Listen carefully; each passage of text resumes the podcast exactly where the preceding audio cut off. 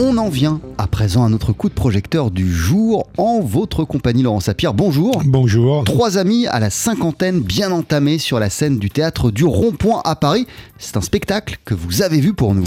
Oui, on parle ici de À la vie, à la mort, la nouvelle pièce de Gilles Gaston Dreyfus qui n'a rien perdu de ce mélange d'humour vache et de folie douce qu'il caractérise comme acteur mais aussi comme auteur de théâtre. Avec aussi dans son nouveau trio la présence remarquée de l'humoriste belge Stéphane de Groot. On va y revenir en effet tout en observant que Gilles Gaston Dreyfus avait déjà mis en scène un trio dans sa précédente pièce Veillée de famille. On l'écoute. Veillée de famille, c'était effectivement une fratrie avec une mère qui, qui disparaît au fond d'un couloir, qui est en fin de vie. Euh, les liens sont différents, mais euh, le principe est le même. Mais évidemment, les liens sont différents. Qu'est-ce que ça veut dire le principe est le même? Ben, c'est, Le principe est le même parce que ça, les, ça, ça, met tout le monde, la mort mais, nous met dans une fragilité, quoi.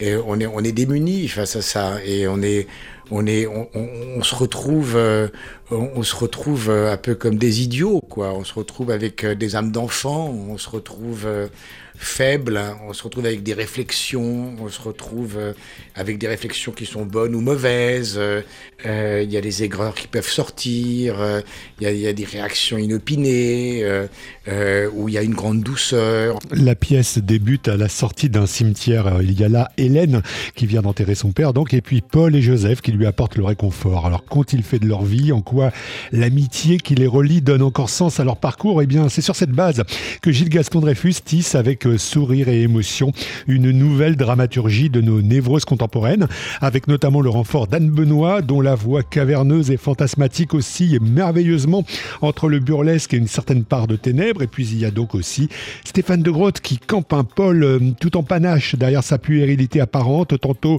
dans le mentir vrai, tantôt pince sans rire. Le troisième larron, enfin, c'est Gilles Gaston Dreyfus lui-même, le plus sec de la bande a priori, mais aussi le plus dénudé. Anne Benoît euh, déploie une espèce de créativité dans un univers euh, assez particulier et, cet univers-là, elle, elle respire ça d'une manière assez insensée, ça lui permet une fantaisie folle. Stéphane de Groot, lui, est, est, dans une vérité absolument absolue et assez fascinante. Il joue avec vérité, droit, moi, je ne me juge pas parce que euh, voilà, je joue comme je joue, donc je, ne me juge pas.